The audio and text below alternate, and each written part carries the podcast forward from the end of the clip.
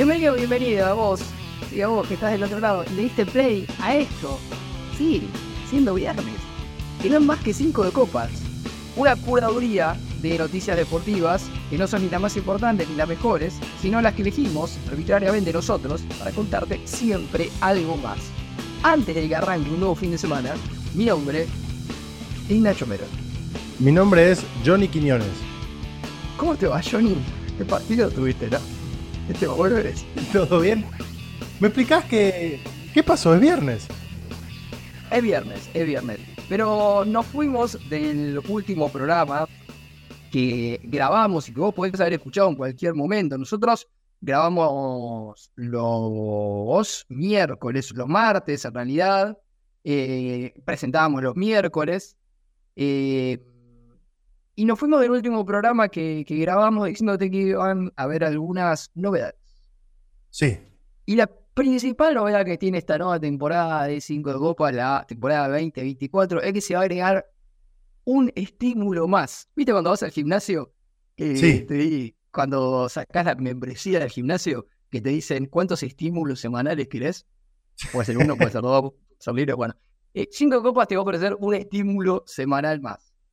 A partir de ahora, a partir de este programa, vamos a agregar uno más, que seguramente va a aparecer que el día viernes. Sí. Vos lo podés escuchar cuando quieras, obviamente. Nosotros lo vamos a grabar y publicar el día viernes. Lo El bueno lo es... vamos a hacer martes, miércoles. Sí, los martes. Lo bueno es que nos permite Mar- agarrar, si bien no necesariamente 5 de copas se eh, atañe a la agenda de purísima actualidad, la posibilidad de tener dos encuentros semanales también nos permite, bueno, si quisiéramos agarrar algún tema de actualidad concreta, bueno, poder eh, dividirlo en la semana entre la previa del fin de semana, donde generalmente se dan la mayor cantidad de eventos deportivos, o sea, hoy, y el post, Claro, los martes. Exactamente. Eh, y nos permite también poder darle cierta continuidad a, los temas. Algunos temas van a tener continuidad entre los programas, como viene pasando. eh, y algunos temas no, algunos entrarán saldrán, empezarán y terminarán. Pero por lo pronto vamos a arrancar con eh, repasito de algunas cositas que, que pasaron en las últimas horas y que van a tener alguna definición en las próximas. Lo más importante, sacando lo que pasa en, en el fútbol local, y antes de meternos en algunas cosas particulares que fuimos encontrando, es la actualidad de la selección argentina. Sí, porque Sub 23, la que está buscando la clasificación al preolímpico. La pasé como el orto en el partido sí, contra es- Paraguay. Ayer le hacía este comentario a unos amigos. Yo no puedo creer que esté sufriendo por un partido de la selección argentina sub-23 y yo no quiero ser, eh, eh, ¿cómo se llama? No quiero puntualizarlo solamente en una persona, pero la verdad es que realmente no puedo no cargarle todas las responsabilidades al director técnico de la selección argentina, a Javier Mascherano, porque me parece que hay un montón de cosas que van alrededor de la propia figura de Mascherano y su rol como entrenador de la selección argentina sub-23 que hacen a este momento, si se quiere, angustiante del equipo preolímpico que empató 3 a 3 ante Paraguay y que ahora se va a jugar eh, plata o mierda, como, como se dice, por lo menos aquí en Argentina, ante Brasil. Si gana Sí, contra eh. Brasil en la última fecha, clasifica a los Juegos Olímpicos. Si no gana, se queda fuera.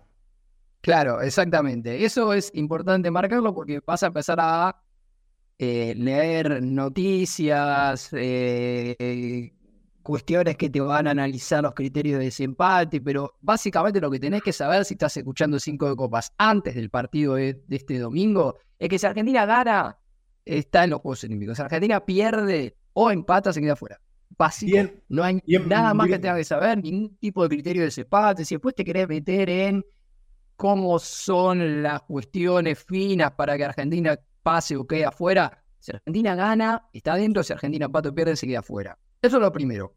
Sí. Lo segundo que yo quiero decir es que a mí me parece que Argentina, faltando un partido para que termine este torneo, tiene menos de lo que merece. A mí no me gusta mucho hablar de merecimientos en el fútbol porque en definitiva lo que termina pasando siempre creo que es lo que debió pasar.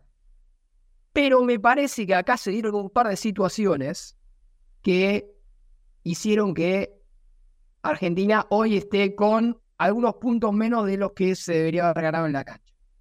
Una claramente tiene que ver con el penal insólito que le cobraron contra Venezuela cuando el partido estaba ganado. Eh, y obviamente perder dos puntos de la manera en la que los perdió Argentina, hoy lo estás pagando.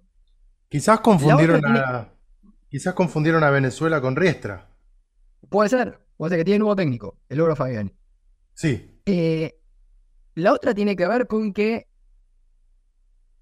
ayer en el partido, digo ayer porque no sé cuándo estás escuchando vos esto, pero el partido contra Paraguay se jugó ayer respecto del día que nosotros estamos grabando.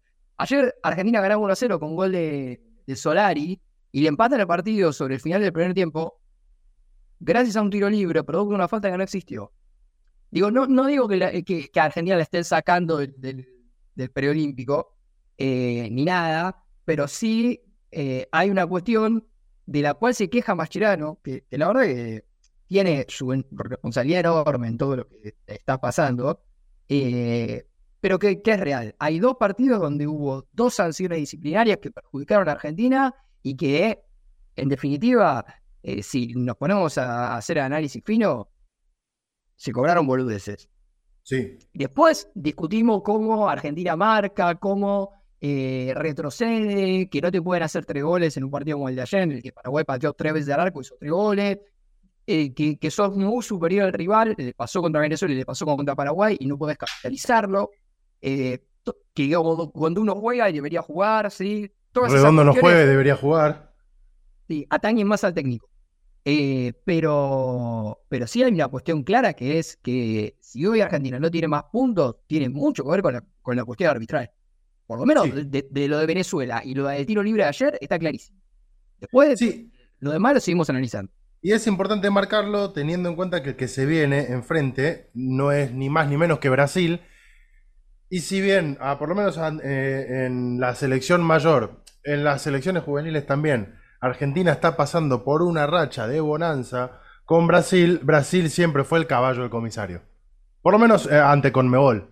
Recordemos aquellas declaraciones de Lionel Messi en la Copa América 2019, con el arbitraje bastante polémico justamente ante Brasil, cuando Argentina se termina quedando fuera.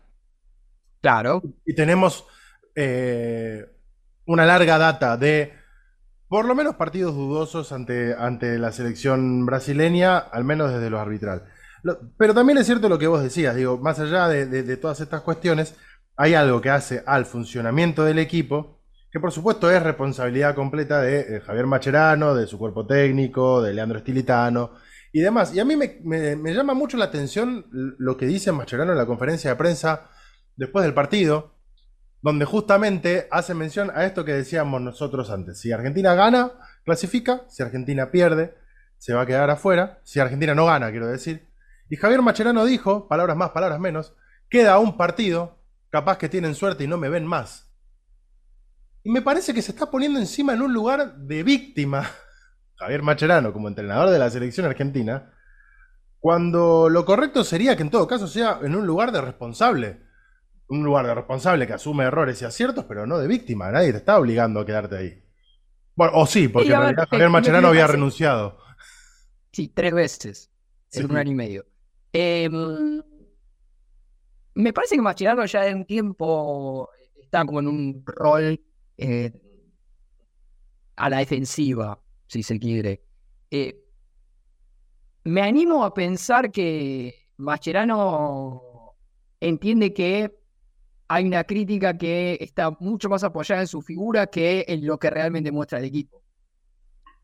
Puede ser, ¿eh? Si vamos a, si vamos a, la cosa fina, yo acabo de decir lo que a mí me parece que puede, podés no coincidir vos y, y puede no coincidir con lo con lo que en, definitiva se, piensa de este equipo. A mí me parece que Mascherano no es el, técnico ideal para este equipo, y menos después de que la cosa se diera como se dio, es decir, quedarse dos veces afuera del Mundial, renunciar, que le pidieron que se quede porque no había otro, porque no había tiempo de buscar otro entrenador y demás. Eh, dicho esto, si Mascherano no fuera el entrenador de este equipo y se llamara de cualquier otra manera, no sé si se le estaría cargando tanto eh, tanta responsabilidad sobre el entrenador viendo cómo juega este equipo. Sí, eh, Porque en eso coincido. Si bien Argentina llega a la última fecha con la obligación de ganar para clasificar, el equipo no hizo un mal No, y, si me apurás, para mí, después del primer partido que realmente fue flojo, es la primera vez en un torneo, en un equipo dirigido por Javier Macherano, porque ya lo vimos en los sub-20 y demás, en el que empiezo a encontrar argumentos de un equipo que intenta jugar a algo. No, quiero con esto hacer una valoración positiva de el resultado de cómo juega, pero sí desde una intención, desde una búsqueda, desde tratar de encontrar una identidad. Así como sostengo que para mí sigue teniendo cosas muy raras de, sostener este, este, equipo. La no titularidad de Gondú, la no titularidad de Redondo, la cuestión que vos hacías mención de los retrocesos, del equipo, de cómo defiende. Em, de la posibilidad de siempre estar encima en el marcador y que te lo empaten o te lo den vuelta, de eso como se dice habitualmente o lo, escuchaste varios periodistas deportivos de mandíbula floja, lo golpean a este equipo y se cae. Sí, y además que Mascherano es un entrenador que se ha es, es un, personaje, digo, más allá de ser un entrenador, y, digo personaje en términos de, generales. De su figura. Que yo no sé cuánta simpatía genera en el futbolero promedio. Eh, por su historia en la selección argentina, por un lugar en el que se ha puesto también él. Eh, hay hay una, un, grupo de jugadores eh, que han decidido hacer una valoración positiva de, su propia figura, viendo, creo yo, que no se lo valora afuera. Y en este lugar podemos poner al Pipa Higuaín, podemos poner a Mascherano, en su momento podíamos poner a Di María, que declaraba de una manera que no iba, no iba en línea, obviamente que a Messi. Eh, Algún agüero. Tal vez, claro, que no iba en línea con lo que se veía afuera. Después Di María, obviamente que cambió esa crítica por elogios. Después de la Copa América, después de, la finalísima del Mundial, ni hablar Messi, un agüero se corrió de la escena, Pipa Higuaín se corrió de la escena y Mascherano todavía está. Entonces, uno ve cómo declara Mascherano y uno ve entrando a Twitter, en los medios de comunicación, en la charla cotidiana con tus amigos que les gusta el fútbol, lo que se piensa de Mascherano y ahí hay un choque. Y me parece que en ese choque no hay nada más, o sea, se pierde la capacidad de análisis. Cuando hay tanto choque, se pierde la capacidad de análisis, se pierde que el equipo no juega tan mal como te dicen en Twitter. Pero bueno, lo real es que si queda afuera, eh, se va a cargar contra Mascherano, tal vez con, con lógica, porque es el, es el entrenador. Eh, y, y, Mascherano se está poniendo también en ese lugar de chocar con, con la gente, con el periodista que está ahí, con bueno, nada. Eh, me parece que está para, esa relación. Propongo para, para charla incluso con los oyentes, con quienes están del otro lado, que nos escriben en redes sociales, que nos escriben en el grupo de WhatsApp que tenemos, que nos escriben también por mensajes en, no sé, en nuestras cuentas de Instagram, tratar de identificar el momento en el que giró 180 grados la percepción que la gente, que el público, que el futbolero tenía sobre Javier Macherano, porque este Javier Macherano es el mismo que en el Mundial 2014 era la representación de la argentinidad, del esfuerzo, de la garra, del ir para adelante, de la celebración. Yo entiendo que es en algún momento entre el posterior a ese mundial y la catástrofe del mundial 2018, pero bueno, es una pregunta que le hago, que le hago justamente a los oyentes, le tiro la pelota para que nos digan ustedes del otro lado, porque realmente hay como esto que vos decís con Di María, a la inversa.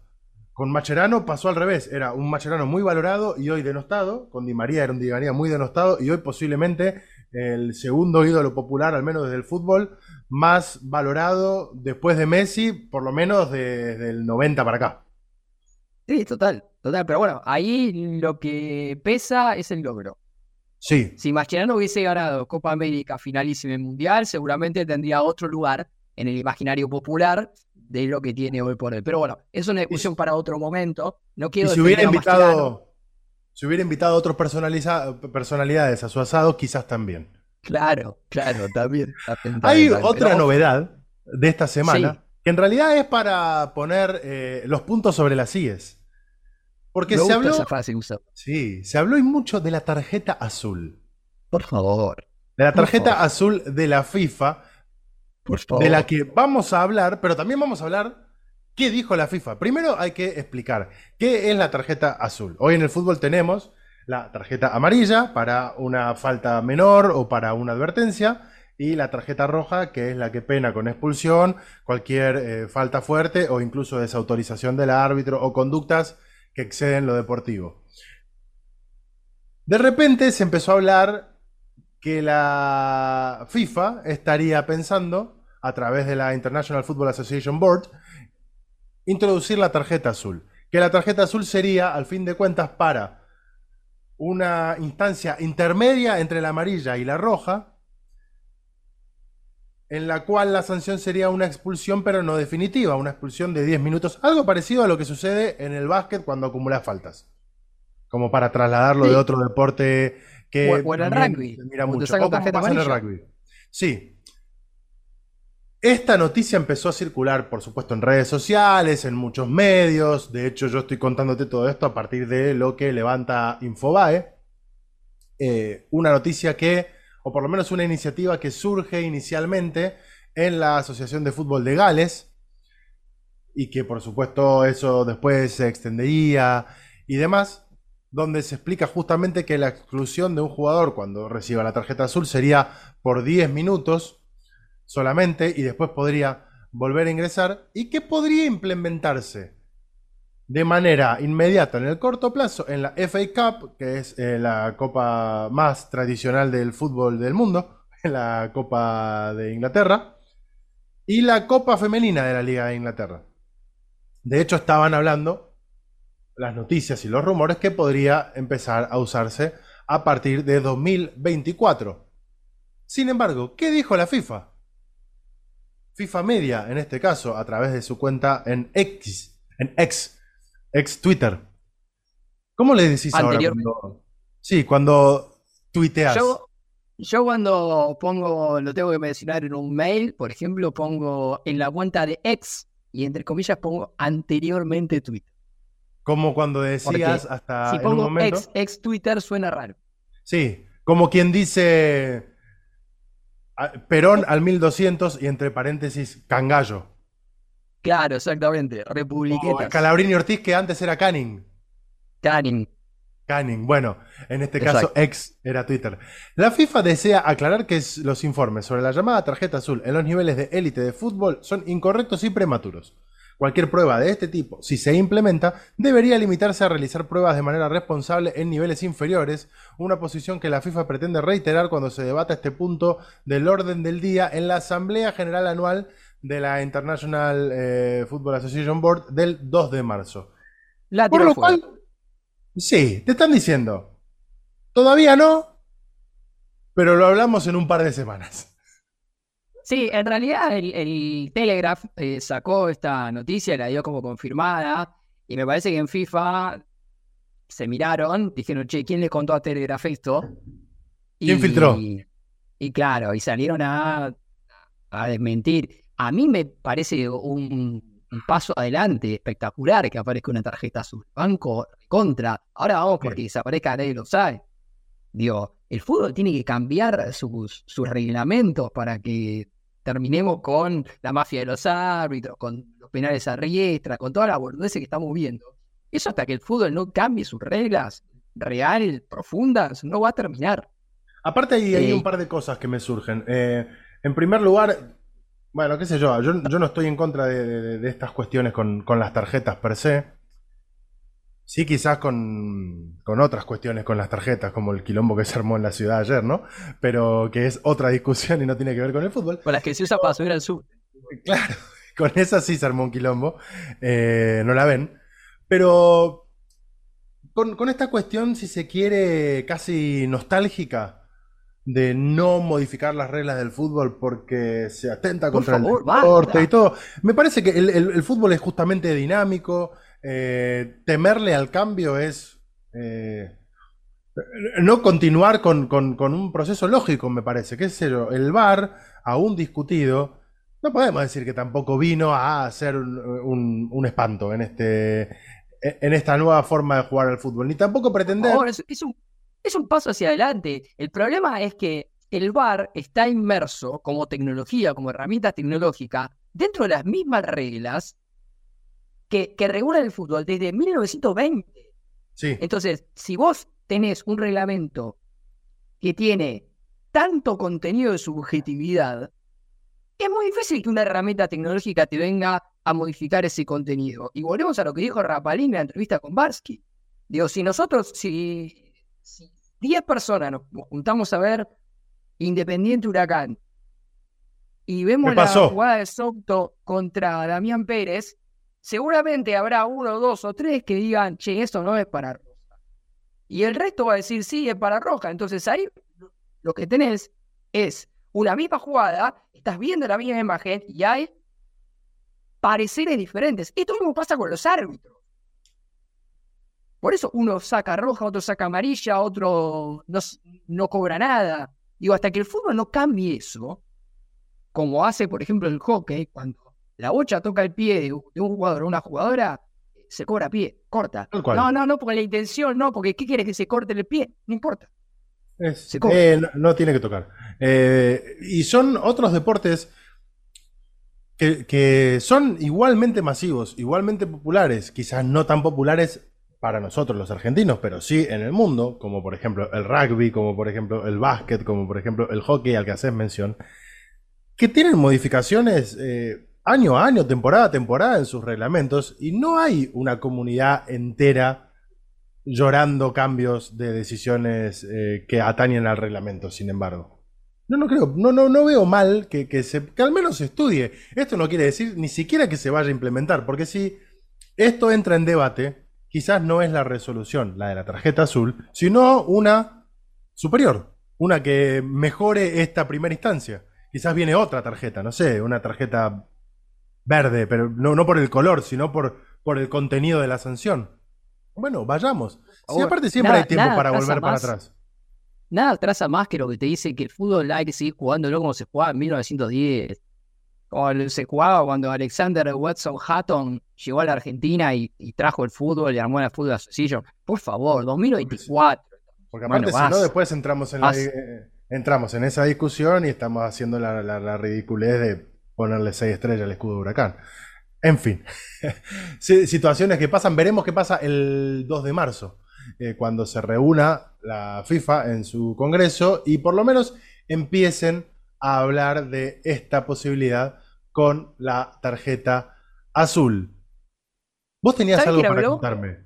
Sí. sí, sí, porque eh, estábamos muy ocupados viendo la Copa de la Liga, eh, viendo los cambios en el reglamento, en la tarjeta azul, y en el medio de todo eso, eh, y en el medio de los quilombos que tiene este país, ¿no? Por los aumentos, el presidente que está en el muro de los lamentos, y, acá la gente hace cola para que la sube y demás. Eh, Pipo Gorosito. ¿Qué dice Pipo? Sobre, una discusión bizantina que ya se ha mencionado varias veces mientras hijo grita en algún lado de esta casa.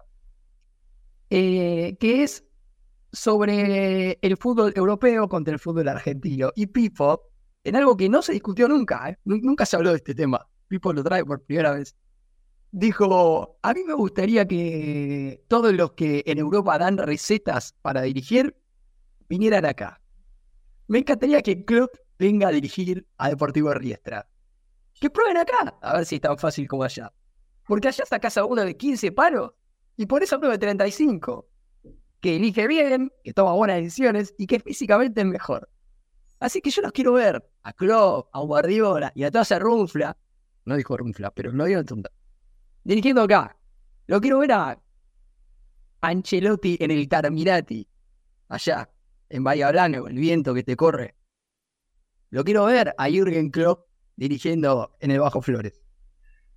Tengo muchas cosas para decir al respecto. Dijo Pipo que cada vez está, cada, vez tiene un color más amarronado, ¿viste? sí. Un color particular. No usa protector solar.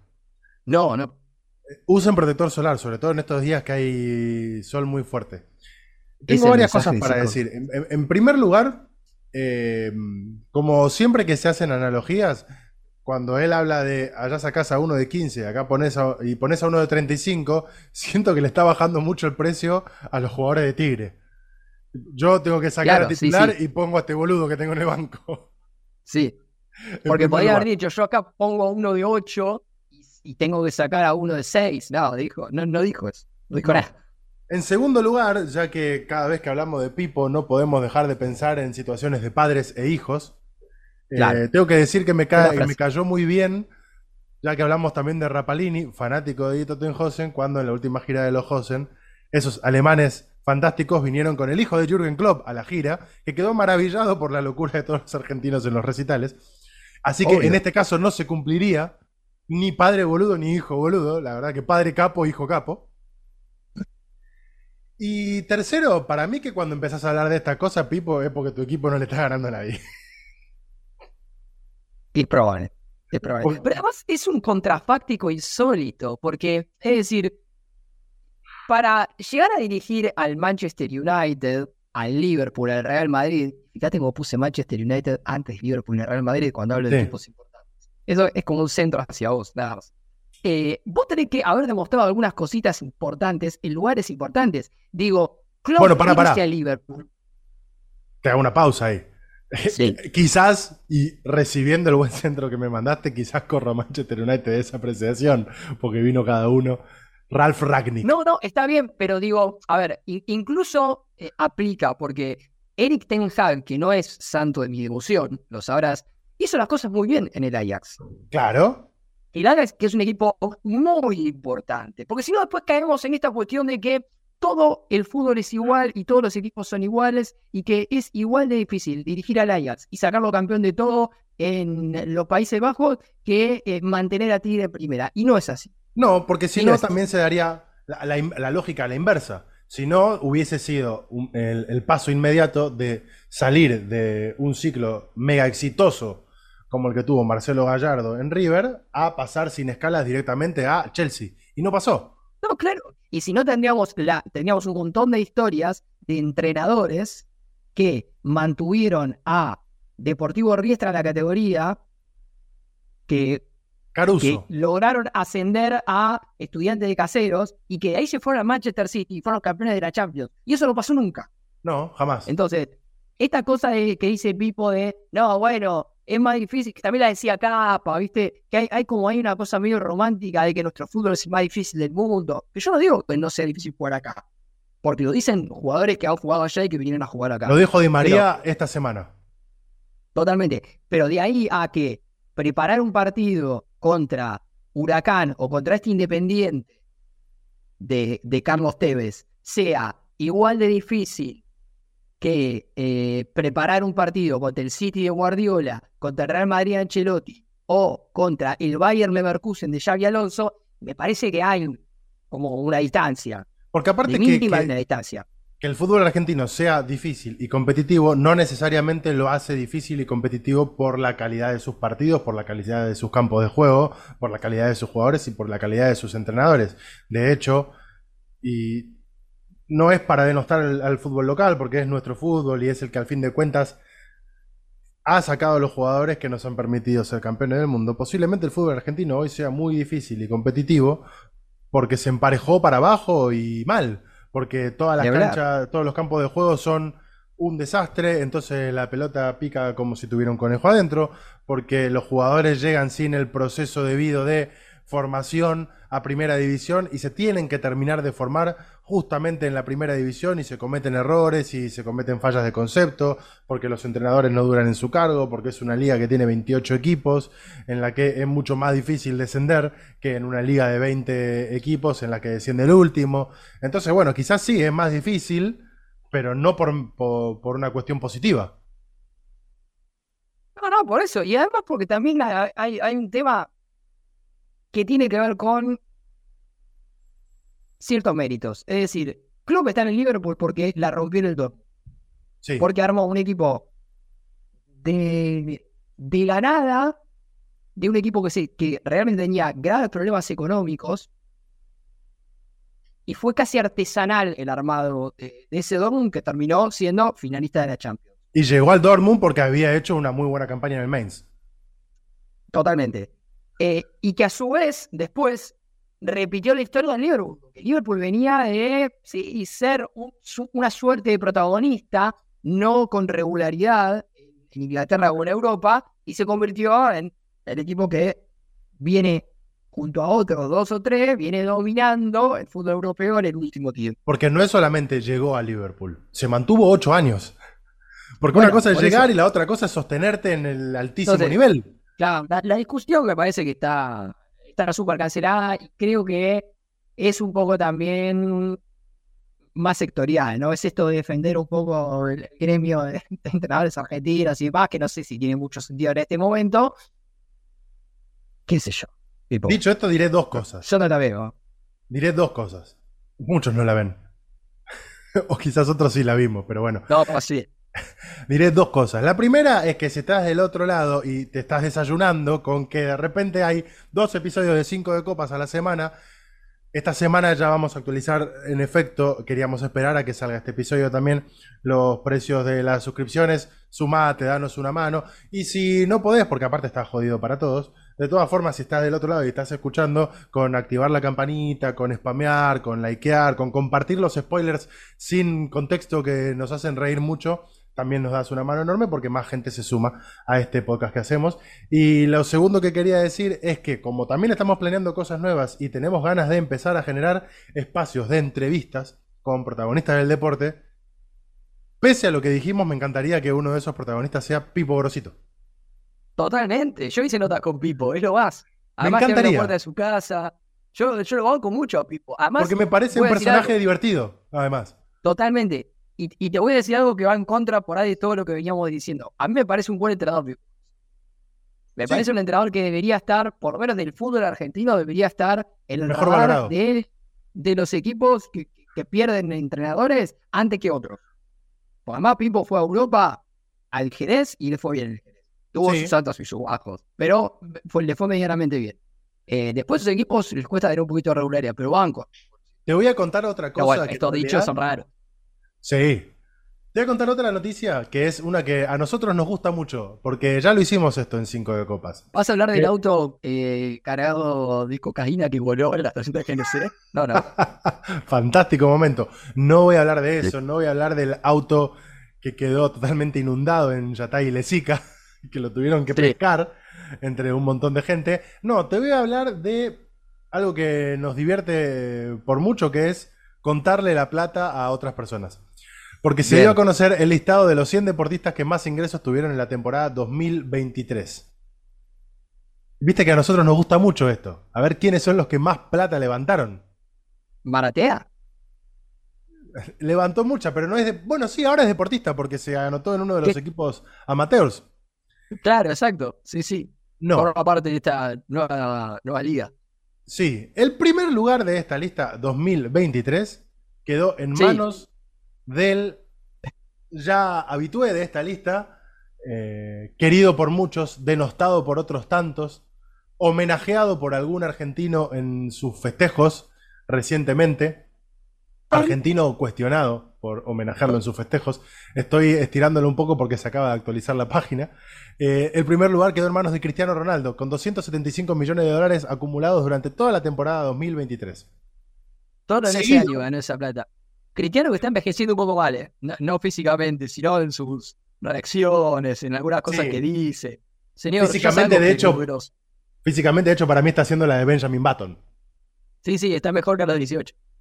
Seguido del ¿Qué, tipo de deportista lo puede seguir a Cristiano Ronaldo? Nosotros que ya hicimos esta lista, que cuando hablamos de deportistas que mucha plata levantaron, aparecen siempre y en gran cantidad unos deportistas muy particulares. ¿Que juegan a qué? ¿Qué deporte? Al golf. Pero por supuesto, señor. El español John Ram, 203 millones de dólares.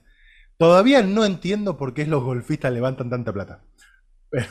Bueno, hay, que decir, hay que decir que tiene cierta lógica eso porque el golf es un deporte que reparte mucho dinero y en 2023 John Ram, eh, que es español, nació en, Barrica, en Vizcaya, eh, ganó el Master de Augusta, que es el torneo más importante de todo el calendario, y logró por segunda vez la Copa Ryder con el equipo europeo. Esta, la Copa Ryder es el torneo que enfrenta a golfistas de Europa contra golfistas de Estados Unidos. Entre los dos torneos hizo mucha guitarra, más allá de todo lo, lo que fue jugando durante el año. ¿Quién cierra el podio? Lionel Messi con 130 millones de dólares. Por debajo de Lionel Messi aparece LeBron James, 125,7 Sí. millones de dólares. Kylian Mbappé, 125. Neymar Jr. Con 121, que no jugó nunca en el 23, pero sigue levantando mucha plata. Lo ganó estando en un yate de joda, imagínate. Sí. Eh, y después, bueno, hay un montón de otros deportistas, como por ejemplo en el puesto número 10, Patrick Mahomes, que es una de las estrellas que vamos a ver en el Super Bowl que se va a estar jugando este domingo. Domingo, sí, sí, sí. eh, juegan los Kansas City Chiefs de Patrick Mahomes contra los San Francisco 49ers Sí, en Las Vegas. sí, do- en donde la- por supuesto vamos a estar atentos a lo que pase en el Super Bowl.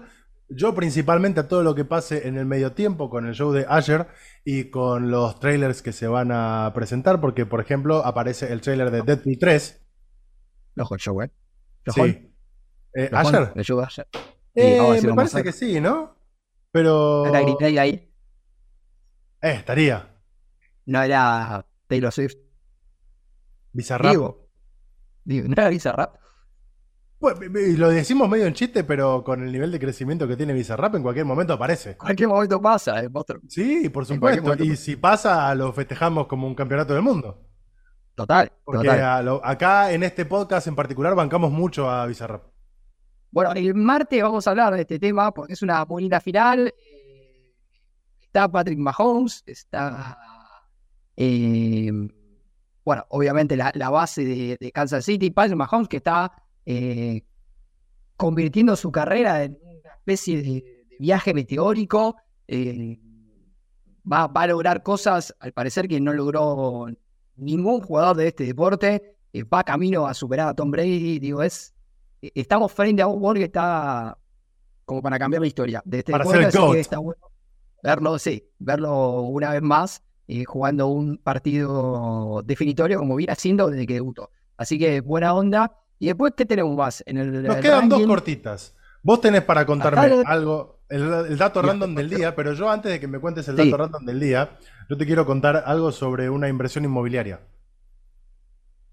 ¿Nos querés eh, confesar eh, alguna cosita que hiciste ahora, en estos días? No, no, pero eh, ¿te acordás, por supuesto, de Gastón Cesa, ¿no? El gato. Ah, sí, se pasa a hablar de fútbol. No, pensé que ibas Sí, a otra arquero de Racing. Te compraste un de- terreno. Sí, de River, de Gimnasia de la Plata. eh, Sí, que le pegó una patada a Palacio. le pegó una patada a Palacio en la cara cuando atajaba en Vélez. eh, después Sí, se pues. peleó con la hinchada de Vélez. Como todo jugador que pasa por Vélez se pelea con su hinchada. eh, Tuvo un quilombo con una casa pelota, ¿no? tuvo quilombo con unas cansapelotas. eh, Sí. Este año justo se están cumpliendo 30 años de la grandísima hazaña, grandísima en serio, de Vélez Arfield, campeón del mundo, venciendo al, al Milan en Japón. Y cuando se hizo el otro día un pequeño homenaje a Carlos Bianchi, se enojó Trota y les escribió en redes sociales, los homenajes no lo deberían hacer todos los días a los que llevamos a ese club a ser el campeón del mundo. tipo, tiró bardeada eh, Trota. Eh, pero en este caso es por una inversión inmobiliaria que hizo Gastón César. Porque dijo, bueno, no sé, hace rato que estoy retirado del fútbol, la verdad es que te- hice, hice una buena plata, vamos a empezar a invertirla en algún tipo de negocio. Y se compró la casa de Raúl Alfonsín en Chascomús. Espectacular. Y la convirtió en un hotel. Fantástico, me parecía, pero como una grandísima historia. Che, a ver qué casa me compro. Y agarró y compró, eh, en este caso, la casa histórica de Raúl Alfonsín, que tenía en los 50, donde vivía el expresidente de la Nación, en Chascomús, y la convirtió en un hotel boutique que ahora se llama Casa Laurel. Y que lleva un año desde que se abrió y que supuestamente, por lo menos lo que dicen aquí los medios, tuvo mucho éxito desde su apertura. Así que, en primer lugar, las salutaciones a Gastón César por este proyecto. En segundo lugar, palabra eh. Sí, muy agradecido si nos quiere invitar para pasar un fin de semana. Sí, podemos hacer el programa de allá. Por supuesto, yo estaría- Muy a gusto. Lo, lo que leí tiene como un lugar donde eh, se mantienen algunas cosas que eran de Alfonsín, eh, algunas estructuras originales y demás. ¿Alguna Así camiseta independiente? Buena onda el gato, bancamos. Sí, era, era medio particular cuando jugaba al, al fútbol, pero en esta nueva, nueva etapa de su vida, bancamos, bancamos. Eh, de un arquero a otro arquero, porque el, el dato random del día, con esto creo que vamos a cerrar eh, esta edición de Cinco de Copas, es que eh, se retiró del fútbol profesional Aldo Simoncini. O. Simoncini. Vos dirás, ¿quién carajo es Aldo Simoncini? Bueno, hablamos muchas veces en este programa de San Marino. San Sí. Marino es el, el equipo, la selección que no gana ningún partido. La selección que históricamente es la última del ranking FIFA. Bueno, su arquero, Aldo Simoncini o Aldo Simoncini, se retiró del fútbol eh, profesional después de 65 partidos internacionales. Me gusta porque cuando alguien quizás denosta a San Marino, y por ejemplo podría llegar a de- denostar a Aldo, eh, perdiendo todos los partidos, lo que vos quieras, pero jugó 65 partidos internacionales, ¿no? 65 Ni de partidos, cerca se subió, uno. se subió a aviones para ir a jugar al fútbol de manera profesional. Yo recontra mil banco por San Marino. Pero bueno, eh, es eh, concreto que no ganan un partido hace muchísimo tiempo. Eh, el amigo Aldo, además de toda esta cuestión, tiene un récord, una hazaña que muy difícilmente se pueda lograr equiparar en algún momento, porque jugando Atajó contra tres penales, Suecia- cinco. no, no. Jugando contra Suecia, eh, Simoncini y su hermano gemelo, que se llama Davide, los dos jugando como, como titulares en ese equipo, hicieron goles en contra No, en el partido que terminó 6 a 0 a favor del equipo de Zlatan Ibrahimovic, que marcó incluso un gol en ese partido. Son los primeros gemelos, Aldo y Davide, en marcar goles en contra en el mismo partido, el partido internacional. Así que el amigo Aldo se retira después de 65 partidos perdidos eh, y con esta hazaña, ¿no? Eh, que hizo un gol en contra del mismo partido que su hermano gemelo hizo un gol en contra. para, para mí, ¿sabes cuál es esa? Es tipo la, de la, la tiraron en joda en la concentración, a que no te animás. Total, va a quedar para siempre. ¿Cuándo carajo va a haber dos gemelos jugando en una selección? Claro, Y- y pasó. y- Total, y jugaba pasó. contra el Latan, era muy difícil ganar. Partido que se jugó en Malmo, eh, en Suecia, Malmo, ciudad donde vive un amigo mío. eh, y que bueno, terminó 6 a 0 para San Marino, con goles de Latan y goles en contra de los hermanos Simonchi. Fantástico. Fantástico dato. Bueno, si estás del otro lado, anda a buscar en YouTube, quizás aparece el video de Aldo metiéndose un gol en contra. Como te dijimos, metete en la cartaganadora.com.ar que vamos a estar ahí poniendo algunas novedades, por supuesto los nuevos episodios. Te agradecemos si ya sos suscriptor, suscriptora. Si no, te invitamos a hacerlo. Si no podés, no importa. Compartí el podcast, invita a algún amigo, alguna amiga. Che, mirá lo que dicen estos dos boludos, que es bastante divertido, les cae bien. Eh, así hacemos crecer este 5 de copas que para el 2024 se plantea muchos objetivos y seguir teniendo Total. más y más contenido. Dominar el mundo, maestro. Dominar el mundo. Sí, por lo pronto empezar a dominar el, el espectro de, de la radio escucha. Sí, nuestras cuentas, nuestras cuentas bancarias. Queremos dominar Sí. eso primero. Y Primero. bueno, iremos a dominación mundial. Pero por ahora. Pero bueno, paso a paso, como decíamos, a paso. ¿no? Sí. Este fin de semana está el Super Bowl. Este fin de semana está. eh, bueno, el, el- el otro gran evento deportivo que vos dirás que es el partido entre Bayern Leverkusen y Bayern Múnich, el partido que va a definir la Bundesliga. No, el debut de Logro Fabiani como técnico de Riestra Sí, contra River. su ex equipo, Le echaron a modo y le fueron a buscar a Logro Fabiani. Es espectacular. la ley del ex. ¿Fuiste el penal que le dieron a Riestra la otra Copa Argentina? No, no, no. ¿Vos sabés que cuando tengamos, ¿sabés cuando tengamos 75 años, 80 años, estemos sentados con nuestros nietos mirando un partido de fútbol? Vamos a decir, venga chicos, les voy a contar del año en que Riestra estuvo primera y la regalaban penales. Que compartió con eh, Barraca Central. Claro, sí. Bueno, hermoso, hermoso todo. No se pierdan nada. Y el martes No. lo volvemos a encontrar. Nos volvemos a encontrar. Así que acuérdense, ahora 5 de copas dos veces a la semana. Nos vemos la semana que viene. Besis. Adiós.